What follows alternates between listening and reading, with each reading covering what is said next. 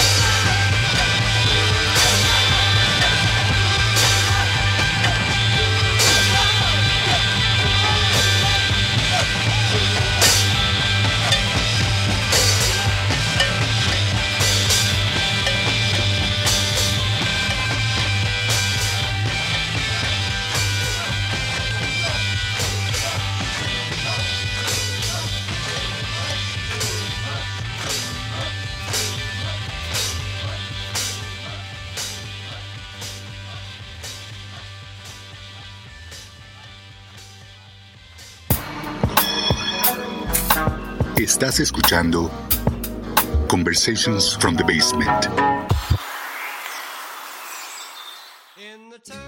Bueno, pues, pues, ¿qué podemos decir con esta canción? Creo que el título dice mucho, es, es demasiado, ¿no? Creo que empezamos como, como bastante fuerte, ¿no? Y ahorita, yo creo que retomando un poquito lo que decía Fer, pues sí, a veces sí es, suena raro tratar de salirse de uno mismo, pero a veces sí es necesario. Yo creo que a veces las emociones nos rebasan, ¿no? Y si es necesario, a veces, no sé cómo hacerle, la verdad, ¿no? No sé si con alguna sustancia, un viaje astral o lo que tú quieras, pero a veces, a veces no sabes qué hacer con, con tanto o con mucho que tienes, ¿no? Más o menos, o sea, o como lo que tú decías, Fer, tal vez lo opuesto es uno se da cuenta a veces de lo que de lo que puede ser uno, ¿no? Tal vez uno tiene una idea de lo que es uno como persona o como individuo, como humano, pero a veces tienes que desprenderte un poquito para, para darte cuenta o no es, no, sé, no es decir la palabra, como, la palabra como valorarte un poco también, ¿no? O sea, es bien chistoso porque siempre todos los temas que luego han, hay dos, tres temas que han pasado aquí en Conversation, que ves, me quedan ad hoc y este creo que no es, este, este, este, creo que no es la excepción. A mí cuando me dijo Darío que era así como desprendimiento y todo eso, dije, pues de aquí somos, ¿no? O sea... Tu, tu lado racional no te deja, Chucho. Yo creo que lo, interesante es que no, no creo que sea un tema fácil para nadie, porque además el tipo de vida que llevamos, seamos este, alternativos o no, o sea, eso no, todos tenemos, digamos, el mismo nivel de alienación entre la dependencia a nuestro celular, a, los estímulos que, que, nos llegan en, en, las redes, en YouTube, etcétera. Eh, pues es como una cultura del entretenimiento que no profundiza, o sea, el chiste del mundo en el que vivimos es que todo es rápido, todo es en chinga, todo se te olvida y a, lo que sigue. Y creo que para lograr ese desprendimiento, pues tienes que estar en un estado contemplativo, ¿no? Entonces, la, quizás la manera, o, en un estado de, shock, tal vez, ¿no? De, un impacto muy fuerte. Para, yo creo que para nuestra generación, quizás las, ciertas sustancias sí pudieron ayudarnos a, eh, a mirarnos desde fuera, ¿no? Pienso en sustancias más psicotrópicas como hongos o... Exacto. porque también hay otras sustancias que te terminan encerrando más, ¿no? Eh, que pueden llegar a ser muy divertidas en un momento, pero al rato ya estás completamente encadenado a, a una adicción y de eso creo que no se trata, se trata más bien justo de tener una experiencia que te permita de romper, romperte un poco. Ahora, siempre mirarte desde afuera implica, es, es como un autosuicidio en el que te vas a quedar vivo, ¿no? O sea, sí tienes que matar una parte de ti para mirarte, eh, porque ya cuando te miras de fuera ya nunca vuelves a ser el mismo. ¿Qué es lo que pasa cuando tienes un viaje este, psicodélico, ¿no? O sea, sabes que es como, como la pastilla de la Matrix, o sea, o Alicia en el País de las Maravillas. Después de esto, ya no vas a ser igual. A lo mejor puedes tratar de, hacer tu vida de antes y hacerte güey de lo que viste, ¿no? de ti mismo. Pero habitualmente, pues todos los que pasamos por experiencias de ese tipo, eh, la música también te puede llevar a una experiencia así totalmente. Claro, por supuesto. Claro, claro. Esta canción es un ejemplo de eso porque justo los elementos están como volando, la batería de repente parece como que se sale, de repente se corta, el bajo igual, no siguen un patrón, porque realmente nadie sigue un patrón. Nos obligamos socialmente pues, a seguir un patrón y hacer lo que los demás hacen, pero en realidad, pues internamente creo que estamos más loquitos. Y, es que vivimos como de rutinas, ¿no? Esa es la bronca. Así estamos como... Es correcto. Como, como changuitos. Y a veces creemos que ese es el estándar. Nos han grabado tanto la cabeza que ese es el estándar y también anhelar esta estandarez, ¿no? Bueno, no sé si llamarlo estandarez, pero esta línea por la cual nosotros nos vamos pues tratando con los demás, pero en algún momento o en algún momento de esta línea de tiempo algo nos está estorbando, algo nos está complicando, ¿no? Y lo quiero relacionar con, con esta canción que nos pusiste y más con, con este disco donde la psicodelia se ve en los Beatles, tal cual como también en el disco de, de Revolver, es en esta línea de tiempo de los Beatles que también hubo un cambio radical dentro de cada uno de los integrantes ¿no? Como que se separaron de aquellos sujetos donde pues ya eran famosos, tenían la fórmula que ellos tenían para ser exitosos y aún así profundizaron y se apartaron de aquellos Beatles, digamos, pop para llegar a esta psicodelia y a estos sonidos tan importantes en, pues, en la historia de, la música, ¿no, Fernando? Y, es que es curioso también, porque es como dice Ferro, o sea, la batería va por acá, el bajo va por acá. Van como a destiempo, pero van con tiempo. Es, es, es como lo más curioso, ¿no? ¿No? Que van como sin, sin estar sincronizados, pero a veces se crea algo muy grande. Y Sí, es de, lo que hecho, los hace de, hecho, diferentes. Ah, de hecho, la batería sí trae algo raro. O sea, definitivamente no, no sé, trae ahí dos cosas encimadas eh, que sí causa extrañeza a quien está acostumbrado precisamente a escucharlo cuadrado, ¿no? Sí, claro, eh, es una rola que confronta lo que vendría siendo el sentido común en la música, pero eh, justo hablamos de eso, o sea, eh, ¿por qué cuesta tanto trabajo? Porque implica romper el sentido común en el en- entendiéndolo como, como eso, eso, ese consenso que se basa en el sé, lo que se piensa, lo que se dice, como se ama. Eh, ya Heidegger ha explorado mucho ese, ese terreno de lo que llamamos el sentido común. Eh, desprenderse de uno mismo no responde a un sentido común, responde como a un caos interno, a, una, a, a un caos del, del universo, a un caos que busca ordenarse, pero para que se pueda ordenar el caos, primero tienes que soltar las piezas, ¿no? Primero tienes que aventar el dominó a la mesa y hacer la pinche sopa antes de empezar a Claro. ordenar tu vida. Si, orden, como- si hacemos como le hacemos en nuestra vida, que ordenamos la vida sin haber nunca desordenado la sopa, pues por eso luego andamos dando unos madrazos en todos lados y sin entender nada, ¿no? Porque realmente sí es importante ver de qué estamos hechos, ¿no? Y ver, y, y cuando uno está roto es cuando uno mejor ve las piezas de las que está hecho. Exactamente. Exactamente. Hay que ser radical para también, ¿no? Hay que ser muy, no sé si fuerte espiritualmente, muy por dentro, digo, o este reconocerte de que algo está mal para alejarte, ¿no? Y, y tener esta radicalidad. Pero hay algo muy radical que aquí Es pasó. una ¿no? independencia personal. Exactamente.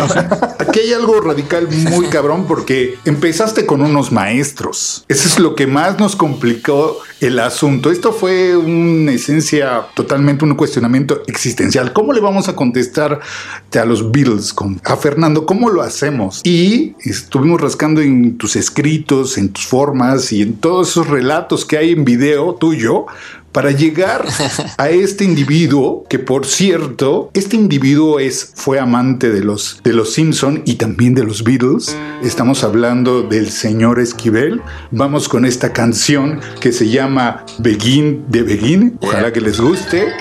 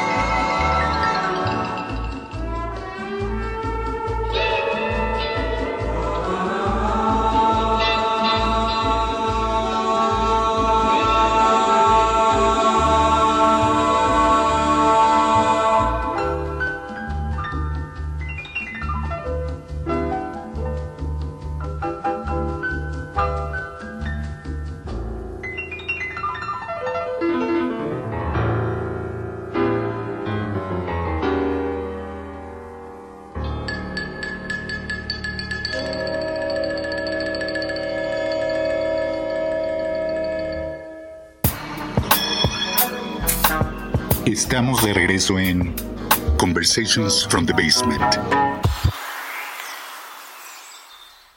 Pues ya regresamos de este bailongo total para pues darle otra o- o un track al señor Fernando que empezó con un con un rolón. Yo dije, pues tengo que rascarle, tengo que estudiarle para para regresarle. Ahora sí no es una bofetada, es así como pasarnos discos, ¿no? Fernando, mira, tú me pusiste este, yo te pongo este en buena onda y vamos a hablar acerca de, de- del señor Esquivel, que pues tú lo has de conocer más que nosotros, tú tuviste un, un contacto muy directo con él, mi querido Fernando, pero yo lo que te quiero preguntar acerca del tema, ¿no? En un escrito tú hablas que siempre llegamos tarde, los mexicanos siempre llegamos tarde a casi todo, pero con el señor Esquivel llegamos tarde. Pues más bien, Esquivel yo creo que siempre será un, un- un tesoro escondido para, para los melómanos de buen corazón. Este, sí, yo mucho, mucho tiempo como que la narrativa es de que, de que se adelantó a su tiempo, ¿no? Pero llegó el tiempo del futuro y Esquivel sigue sonando adelantado a su tiempo. ¿no? Sigue siendo- Sigue, sigue, sigue, ¿no? lo va a seguir siendo siempre. Eh, creo que como los grandes genios y los grandes artistas, y es lo que a veces no dimensionamos en México sobre nuestros propios talentos, ¿no? Siempre son nuevos. Eh, Como ahora que escuchamos esta rola de los Beatles, estoy seguro que tal vez tenían mucho tiempo de no escucharla y siempre que uno la escucha es una revelación sonora, porque además mientras más va evolucionando la música y ya, bueno, hasta Bad Bunny suena cabrón su disco, o sea, todo suena cabrón en términos Sí. de tecnología Tecnología. escuchar una apuesta tan radical, artísticamente hablando, como los Beatles o como Esquivel, pues es fascinante. Ahora, yo valoro todavía más Esquivel porque Esquivel inventó muchas de las cosas que los Beatles descubrieron, entre comillas, o descubrió Alan Parsons o Pink Floyd o mucha gente Exacto. casi 10 años después. Pues Esquivel grabó su disco Sitting Sound en 1959 para la RCA, eh, que es un disco que si hubiera salido hubiera cambiado la historia de la música. O sea, es un disco realmente revolucionario, genial, este, fuera de serie y que lo escuchas ahora y es un disco que parece que, que lo compuso un loco a- ayer. Y que Eh, parece que apenas va a salir, ¿no? no, pues la RCA Víctor lo enlató 30 años porque les pareció que sí, parece que apenas va a salir, que saldrá en una En 10 década, años, cabrón. Su destino fue tan triste porque, bueno, no solo porque era un artista mexicano en Estados Unidos, sino porque además la, la disquera dijo: Esto está muy raro, güey, lo vamos a guardar, no va a vender. Luego enlataron 30 años, salió eh, en el 99, si no me equivoco, lo hicieron una Más o menos. y bueno, pues se agotó la edición y se acabó el disco. Digo, está por ahí en YouTube, está, pero la calidad de la grabación, que es increíble, sobre todo cuando existían las bocinas estéreo, ¿no? Podías escuchar eso, que curiosamente la rola que pusieron, Begin the Begin, fue la, la primer canción que Esquivel pues eh, lanzó para promover los aparatos estereofónicos en Estados Unidos. Eh, digamos que fue parte de, su prueba. acceso a la gran industria estadounidense de la música, colaborando con ese disco porque él ya dominaba. Curiosamente, le fallaban los ojos para ver, pero los oídos los tenía hiper desarrollados. Yo siempre, yo siempre he creído, es algo muy, muy, muy pendejo, que sus lentes, güey, lo hacían ver y escuchar. Porque esos lentes siempre tuvo ese güey eran bien raros, cabrón. De, de verdad, eh, o sea, en cuestión de ese güey de imagen, sí era como raro, güey. Decías, esos pinches lentes están bien chingonzotes. Yo creo que ese güey, no sé qué le cause en la mente, que por eso hacía ese tipo de cosas, ¿no? O sea, Como un Ya- insecto. Exacto, y volví- es que la verdad, a mí, a mí siempre me ha causado como esa sensación, güey, que ese tipo de lentes como que a él le ayudaban o no sé, ¿sabes? Y como tú dices, hablando un poquito del tema de, de desprendimiento, yo creo que él tuvo muchos desprendimientos para poder hacer este tipo de música, cabrón, porque estaba así, él, él estaba muy, muy adelantado, está muy trillado el decir que estaba adelantado a su tiempo, ¿no? Pero yo creo que sí estaba adelantado tres décadas, cabrón, o, No, o y, más. y- y además eh, desprendimientos de varios tipos. Uno, bueno, evidentemente como Exacto. artista eh, en términos de, de- de creación musical, pero también el desprendimiento que no es nada fácil de decir cuando tenía 30 años, eh, tocaba, era el pianista de la XW, tenía una gran orquesta, era la época de las grandes orquestas en México. Exacto. Eh, y le iba muy bien, pero él a los 30 años dijo, a ver, yo yo aquí en México eh, siento que se hace música de guarachazo, decía él, porque oía a Glenn Miller, a, a, Jim Krupa, a Henry Mancini y decía, güey, lo que hacemos aquí no tiene nada que ver con lo que están haciendo allá. Ah, claro. Eh, y entonces decide irse a Estados Unidos eh, y crear este concepto loquísimo que es el sonorama, ¿no? Que es ver en el sonido, pensar el sonido como si fuera un paisaje. Él fue siempre muy admirador de la pintura, sobre todo de Van Gogh, y en su obra musical, pues se ven los pincelazos, ¿no? Las trompetas amarillas, así llenándolo todo de pronto como un jardín de girasoles de, Gogh. Yo lo quería traer a, pues, acotación, más porque sabía que eras fanático de Esquivel, pero tenía que ver con este sentido de que estamos llegando a una época donde nos estamos pues, separando de muchos mitos, ¿eh? de dónde queríamos llegar, quiénes éramos como sociedad, y para, para despegarnos de todo este pensamiento, lo voy a decir, fantástico, positivo, este, capitalista, si lo podemos poner así, pero es empezarnos a reconocer. Y el señor Esquivel desde hace muchos años pues puso esa piedra en el camino, en este gran camino de muchos mexicanos que tenemos que reconocernos. Es mirar al otro, como tú decías, para volver a mirar hacia uno mismo, ¿no? Y, poner a Esquivel en, en, esta plática era eso, era volver a nosotros. Además, para opacar un poquito a los Beatles, ¿no? Porque eso estaba muy cabrón al inicio. Además, esto está bien chido porque él hizo la música de burbujas, ¿no? Sí, muchos lo conocimos. o sea, todos hemos escuchado la música de burbujas, o sea, yo creo que hasta mucho después todos, muchos supimos que la hizo él. La música es increíble, vale la pena eh, escuchar el disco por ahí. Bueno, las letras son infantiles y... Sí, pero la música... pero la música tiene... Y fue triste, bueno, eh, fue padre que hiciera ese disco, pero eh, tuvo que ver con algo difícil en su vida, porque él termina su etapa en Las Vegas, en Estados Unidos empieza a él sentir que ya no le está yendo tan bien, y decide regresar a México pensando que aquí se le va a recibir pues muy chido haber triunfado allá. Y llega con su orquesta, quiere armar su orquesta y en la disquera donde estaba, pues les plantea que va a ser un disco muy ambicioso y ya me, imagínate qué, qué locura hubiera hecho. Y le dicen, oiga, no, maestro, pues usted quiere traer aquí una orquesta de 60 personas y aquí tenemos un grupo que son sus paisanos, de hecho, son cuatro güeyes y venden 100 veces más que usted, se llaman Rigo Tobar y su Costa Azul. Y la verdad, Esquivel, pues nos vamos a quedar con Rigo, ¿no?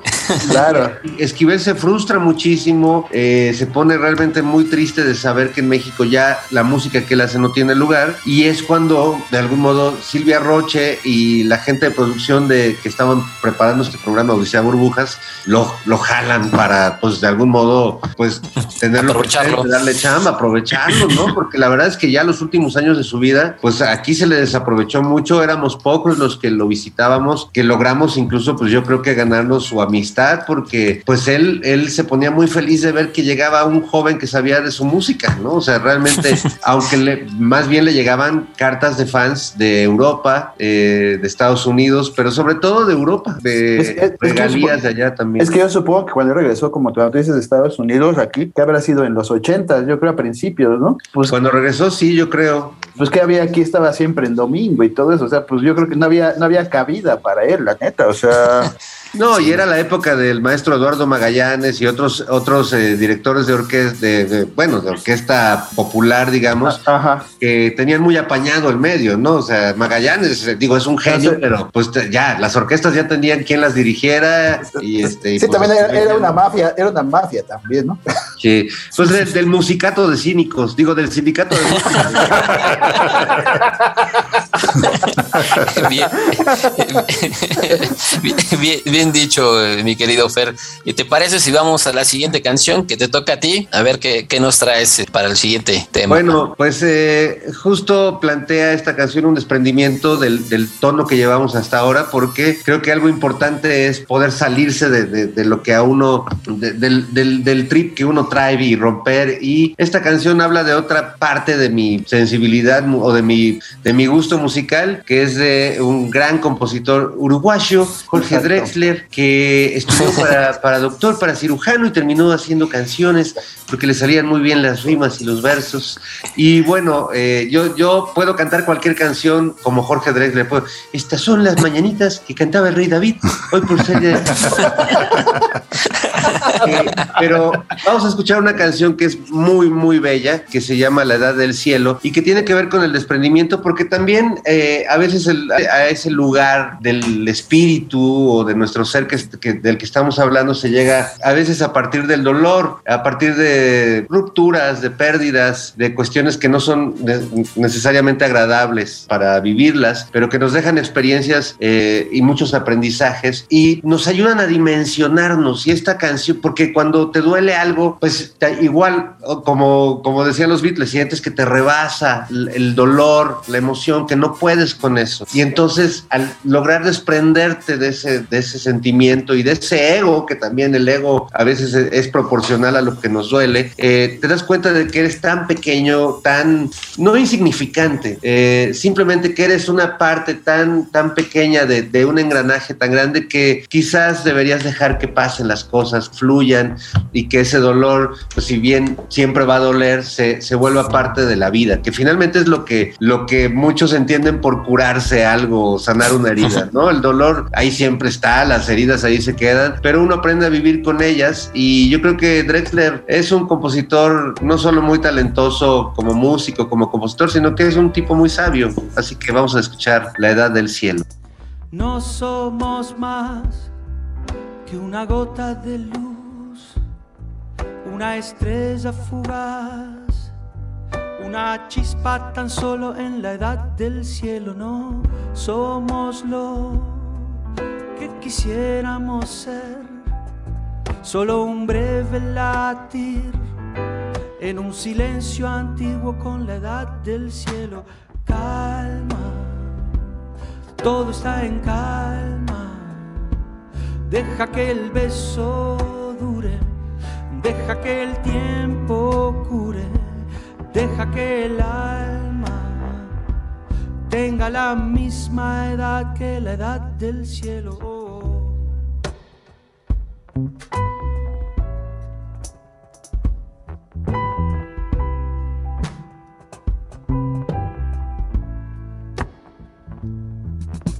No somos más que un puñado de mar, una broma de Dios, un capricho del sol, del jardín, del cielo y no damos pie entre tanto tic-tac, entre tanto Big Bang, solo un grano de sal en el mar del cielo calma. Todo está en Deja que el beso deja que el tiempo cure, deja que el alma tenga la misma edad que la edad del cielo, la misma edad que la edad del cielo. Ah, ah.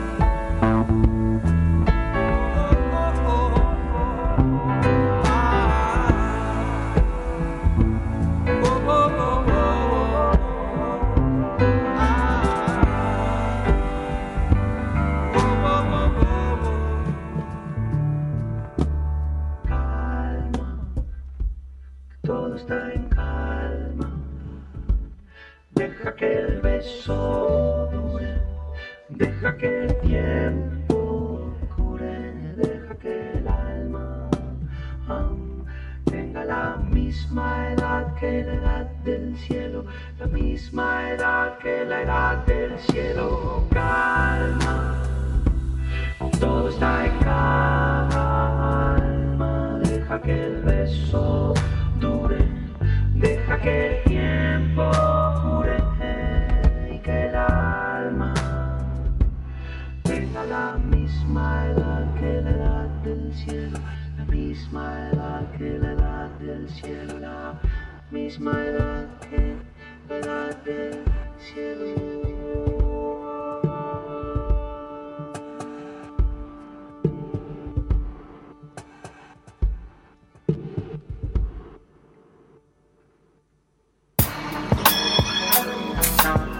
Estás escuchando Conversations from the Basement. No, no, que eh, justo oyendo esta rola, que también tenía un rato que no, no, la escuchaba, pero que pienso las varias veces que me ha salvado la vida, o sea, en momentos muy complicados de la existencia, este, que sin querer te llega, te llega esta canción, en, porque las canciones siempre te llegan cuando las necesitas. Lo que está en shuffle, lo que está en random es tu vida, ¿no?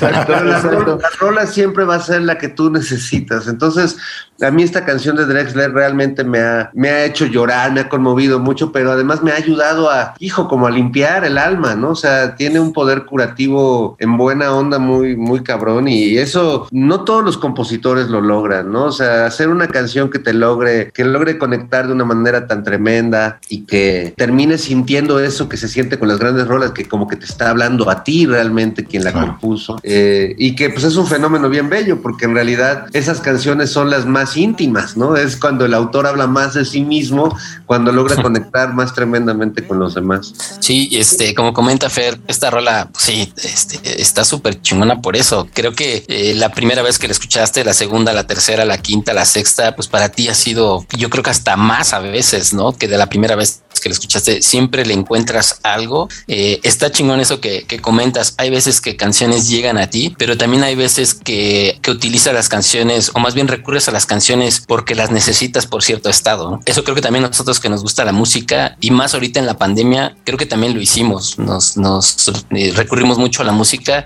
a lo mejor hasta de manera de terapia. Eh, y bueno, la, la, letra o la forma en que compone siempre Drexler, pues es, es así, es, pues también es un genio, ¿no? Eh, es espectacular. sí, es espectacular. O sea, la letra, este, pues nos pone o nos habla de esas cosas pequeñas que realmente tienen importancia y nosotros como seres humanos o el universo y todo, ¿no? Tal vez las cosas, pues, no sé, el grano de arena o el latido de un corazón o cosas así es lo que, lo que realmente importa y, y lo que nos llena, ¿no? O sea, la verdad está, está muy buena esas canciones. Y, y, es que el hecho de, el hecho de que duela una canción tampoco es malo. Yo creo que también te cura y es como dice Fer, o sea, te llega en el momento indicado, ¿no? De repente tú estás acá y la escuchas tal vez en tu compu, güey, tal vez, no sé si en el transporte, lo que tú quieras. Oye, a Jorge Drexler no va a escuchar en el micro, güey, obviamente, güey, porque no creo que haya un güey del micro que diga, hoy voy a escuchar a Jorge Drexler, güey, no, Hay- no mames. Hay todo mundo. Oye, hay, hay mucho este, licenciado en letras y filósofo este. Sí, sí, sí, claro, por supuesto. Bueno, que no es el dueño del estéreo. Me, van me van a odiar, güey, van a decir, no mames, este pendejo quién es, ¿no? Para, para decirnos No, pero, Ponte, ponte a Daddy Yankee, cabrón. pero, pero es- a lo que voy es eso, o sea, el hecho de que duela no es, no es malo. Creo que a veces el dolor es bueno. A- a- ayuda un chingo también como para, también para sentir, güey, ¿no? Que estás como quieras estar, pero también es cura, güey, un poquito el dolor. Puede ser como contradictorio güey, o hasta raro, güey, pero ayuda mucho. güey. Y hay canciones que de repente, pum, güey. Puedes escuchar la misma canción en otro estado de ánimo y también me encuentras igual hasta un poquito la alegría, güey. ¿no? O sea, depende, depende tú cómo andes. Sí, también, claro. ¿no? Pero Sí, te puede hacer una eh, ese estado de melancolía como feliz, ¿no? Pero ti- tienes mucha razón, Chucho. O sea, na- nadie en la vida aprende de una caricia, pero todos aprendemos de los madrazos. O sea, ahí sí, eh, nadie aprende cuando te regalan un premio, te dan un regalo o te dan un Grammy. O, o sea, el, el triunfo o que te vaya bien en la vida no conlleva ningún aprendizaje. Eh, el Exacto. aprendizaje lo, lo tienes de los puros madrazos. Me acuerdo hace, hace años que entrevisté a un chavito de una comunidad en Veracruz que estaba en una escuela de voladores de Papantla, pero era un escuincle de seis años. Entonces le decía, puta, pues, oye, ¿cómo y cómo este, ellos aprenden con un palo más chiquito, no? No, no es. Ok, lo que iba a preguntar. Pero de todas formas, pues se suben, se amarran y se avientan. Le digo, oye, ¿y cómo, pues, cómo aprenden a no caerse? Y me dijo una frase magistral, me dijo, chingadazo enseña. Te das Claro. un primer madrazo y no te vuelves a caer nunca. De pendejo me caigo. Y- y es Solo que- en el amor reincide uno. Solo uno es necio, güey, aferrado. ¿Qué, qué ibas a decir, Darío? Nada, exactamente. La canción me, me fue guiando a unos lugares, pues sí, oscuros de la vida. Es que es una canción que te lleva a lo privado totalmente y que cada una de estas palabras que Jorge va diciendo, como que vas desprendiendo cosas. O sea, es como abrirte el corazón totalmente en lo privado para, para seguir. Eso es lo que la canción a mí me dio totalmente. Es esta parte donde como hombre no nos enseñan a abrirnos el corazón muy fácil. Tenemos que llegar a estos grados tan intensos en, la música para, para poder decir, ok, aquí está la onda, aquí es a donde tengo que caminar. Es que si tocas un tema medio, medio cabrón, Darío, porque aquí en, en, este país, pues nosotros como hombres, pues tenemos que aguantar vara, güey, a veces, güey, así como de, pues... Sí, Aguántese, no, cabrón, sí. No llore, sí, no sea, llore. Los, los, hombres no lloran, los hombres no lloran, güey, ¿no? O sea, dices... Es correcto. Pues sí, cabrón, o sea, pues tenemos que hacerlo también, güey, porque no puedes ir toda la pinche vida, a, o sea, no, no puedes ir rompiendo olas, cabrón, todo el tiempo. No, justo por, por esa represión que hay sobre el, los hombres en este país, pues también eh, toda esa violencia contra las mujeres y contra nosotros mismos, pues es resultado de una pinche represión sexual y de una represión en general tremenda, ¿no? No, no muestres tus emociones, pues no mames, cualquier, o sea, un, un hombre igual que cualquier este, ser vivo en este mundo, pues, tienes emociones, si no las sacas nunca, si no lloras, si no te asumes como derrotado, como frágil, si siempre eres don chingón, ¿no? Puta, pues va a llegar un momento en que te vas a dar contra la pared, ¿no? O te, te enfermas, ¿no? O te enfermas. O te vuelves palazuelos. no, no mames, no. No, no, no me chingues. No, mejor sí voy a demostrar mis emociones, ya, ya lo voy a hacer. Mejor si ya voy a, mejor si ya voy a llorar diario. lloren, amigos, lloren. Ya no mames, ya, de, ya después de ese ejemplo digo, no mames, de, voy, a llorar, voy a llorar hasta en vivo ahorita, güey. Ya, güey. Cuando, los, cuando, los, cuando los empieza a ver bronceados, sí les voy a decir, ya lloren. Está bien. Pues vamos a hilar con, con un elemento que hay en, en el desierto, esto, estas plantas que son cactus, pero con estas metáforas que el maestro Gustavo Cerati hace con esta canción del último disco del maestro. Ojalá que les guste. Un cactus suaviza mis semas con su piel. Tiene 100 años, solo florece una vez en tu nombre.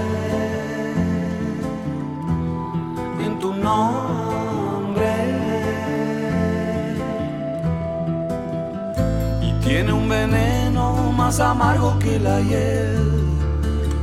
Y con solo invocarte voy a convertirlo en miel. En tu nombre. En tu nombre.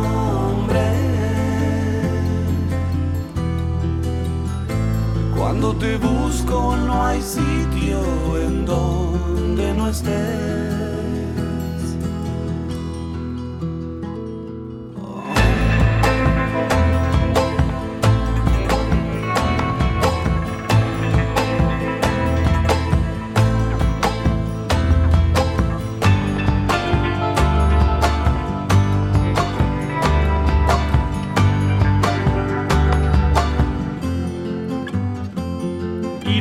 Y los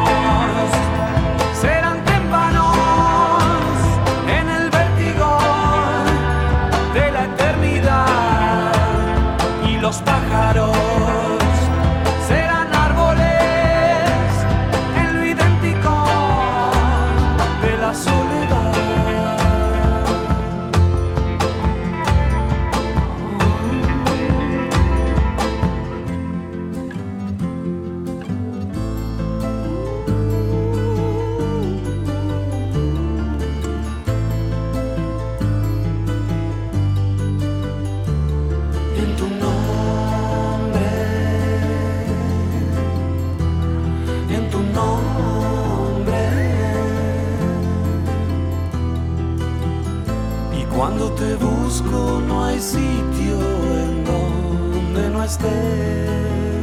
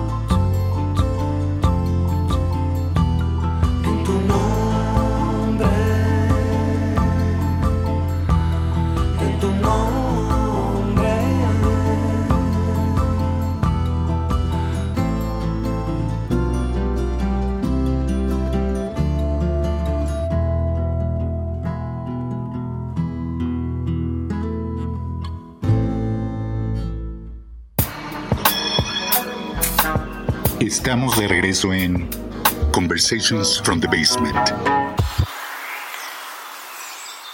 Bueno, estamos de regreso, amigos. Yo, yo creo que a veces no es necesario presentar o decir quién es, ¿no? Yo creo. O sea, bueno, igual para, para, la gente más, este, más joven, pues podría, podría servir, ¿no? Es que no, no, es que no creo que nos escuche gente más joven. gente como de, tiene que ser gente como de 40 para arriba porque no. No, pero es que esta canción de Cerati Cactus, a mí se me hace que está bien bonita, ¿sabes? O sea, yo creo que independientemente, si, si no tuviera letra, con la pura música a mí se me haría que es, que es increíble, ¿sabes? Yo creo que esos como sonidillos ahí como medio, como medio andinos se me hacen bien bonitos, pero bien bonitos, de verdad. O sea, tengo una anécdota bien chistosa porque yo creo que este disco debe haber salido como 12, 13 años. Una me acuerdo que compré el CD y una vez un, compa me dijo, oye, güey, vamos a, vamos a casa de mis papás por Cuernavaca y nosotros nos fuimos por la libre y todo ese pedo. dije, oye, güey, dije, traigo un CD y ya puse esa, dejamos correr el disco. A mí me gustaba mucho esta canción, ¿no? Y cuando empieza, ese güey se queda, le hace, no mames, está bien chingón. Y me dijo, regrésala, cámara. regrésala, güey. Desde Tres Marías, güey, hasta acá de sus papás, güey, que yo creo que son como 40 minutos, güey. escuchamos, no sé, güey, 10 veces, 12 veces, güey. Fue puro cactus. Pero es que está bien bonita, o sea, o no sé ustedes qué opinan, o tú, Fer, ¿qué, qué opinas de esta canción? No, pues es una obra maestra. Tiene varias, eh, Gustavo Cerati, varias canciones que ya, pues, trascendieron y que vamos a seguir. Pero esta canción sí es, es, es una joya, ¿no? Es, es una cosa, no solo por esa rítmica, como bien dices, pues, andina, que remita a, pues, a los ritmos, a la, a la chacarera, todos estos ritmos de por allá. La letra es como muy, no sé, muy, muy elocuente hablando de algo que es muy abstracto, ¿no? O sea, es muy difícil, de, lo que está hablando es de algo casi, yo diría, místico, ¿no? O sea, espiritual, de, de esa búsqueda que él tenía, aunque esa búsqueda él hacía más en lo musical que en lo lírico. Él, eh, yo cuando pude platicar con él me decía que a él le costaba mucho trabajo hacer las letras de sus canciones, pero curiosamente sus letras son muy buenas. Se basan obviamente a veces en eh, frases de libros o en cuestiones que había leído, pero tiene un muy buen sentido de por dónde va la letra, aunque él no se considera un gran letrista, ¿no? Cosa, por ejemplo, que creo que, que no tiene, eh, por ejemplo, León Larregui, que es un muy buen melodista, ¿no? Compone unas melodías hermosísimas, pero a la hora de hacer la letra, híjole, a veces es una melodía hermosa que está hablando de una super mamada, ¿no? Es, como, es como si aventara los papelitos y como cae, así va la letra, siento, a veces. Sí, lo, lamento porque la verdad es que sí hay melodías muy, muy notables. Y bueno, pues son canciones que finalmente así están y, a millones de personas les gustan así como están, pero pues oyendo esto, este trabajo como de mucha filigrana, como de mucha sutileza que, que hacía Cerati, pues caray, o sea, yo, yo no puedo dejar de pensar en los discos increíbles que estaría grabando estos últimos años, ¿no? Sí, sí y, y, lo que estábamos hablando hace rato de esas canciones que llegan en el momento indicado, Creo que si ponemos todos los discos de Gustavo Cerati, hay como cuatro canciones en cada uno de sus discos. Imagínate, si tú dijiste que es más, este, no era ese autor de canciones, imagínate si lo fuera, ¿no? Esto sería una bomba totalmente, ¿no?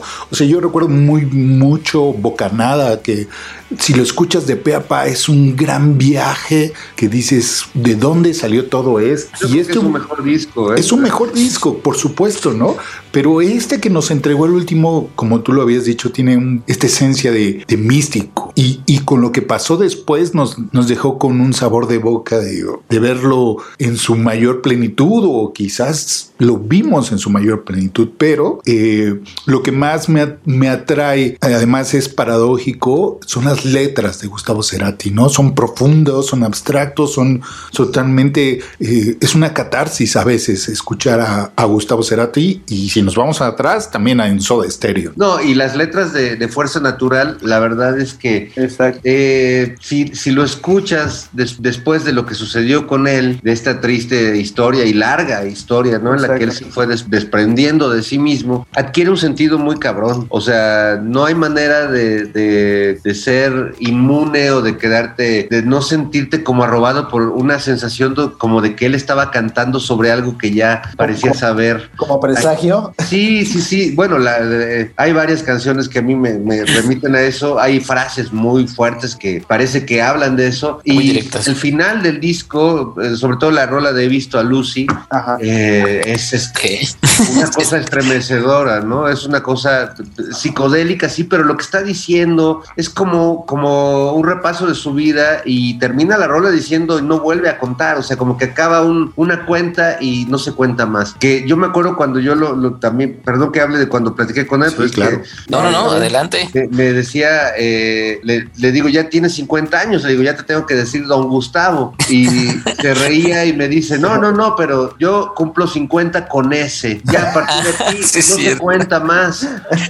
Y bueno, pues pasa lo que pasa y sí, te- sí dijo una verdad muy cabrona. O sea, él llegó a los 50 años consciente y a partir de ahí no contó más. Y que su última rola se ha visto a Lucy. eh, es este, es impresionante. O sea, a mí sí me sacan mucho de onda esos, porque a veces uno hace canciones que, eh, pues sí, de algún modo raro se anticipan a las cosas, ¿no? Yo, yo, a mí me ha pasado haciendo canciones que hablo de algo que luego vivo o que no entiendo en el momento en el que estoy haciendo la canción y digo, bueno, me gusta cómo suena, así la voy a grabar y años después a veces la escucho y digo, no, man, o sea, me estaba hablando de esto sin saberlo. como, como cerrando ciclos. Pues sí, sí, sí, como o, o- O o inconscientemente, abriendo. adelan- inconscientemente adelantándote algo, ¿no?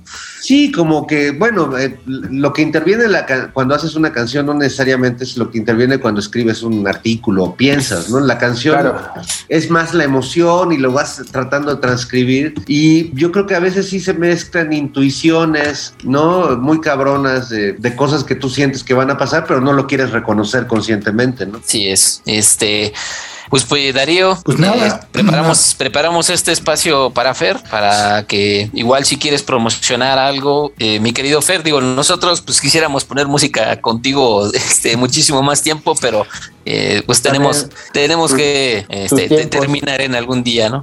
Eh, no, luego, algo- luego armamos otra sesión. Este, Ya está. Eso. Eso. Me Me, parece muy esta, bien. la verdad. No, pues este, pues invitarlos. Mire, yo de- desde hace, desde muy chavo, pues he buscado como eh, expresarme en diversos espacios, ¿no? Eh, creo que tengo una vocación a, a convertir todo lo que, donde me pongo en un teatro, entonces puedo estar en la tele o en la radio o escribiendo un texto.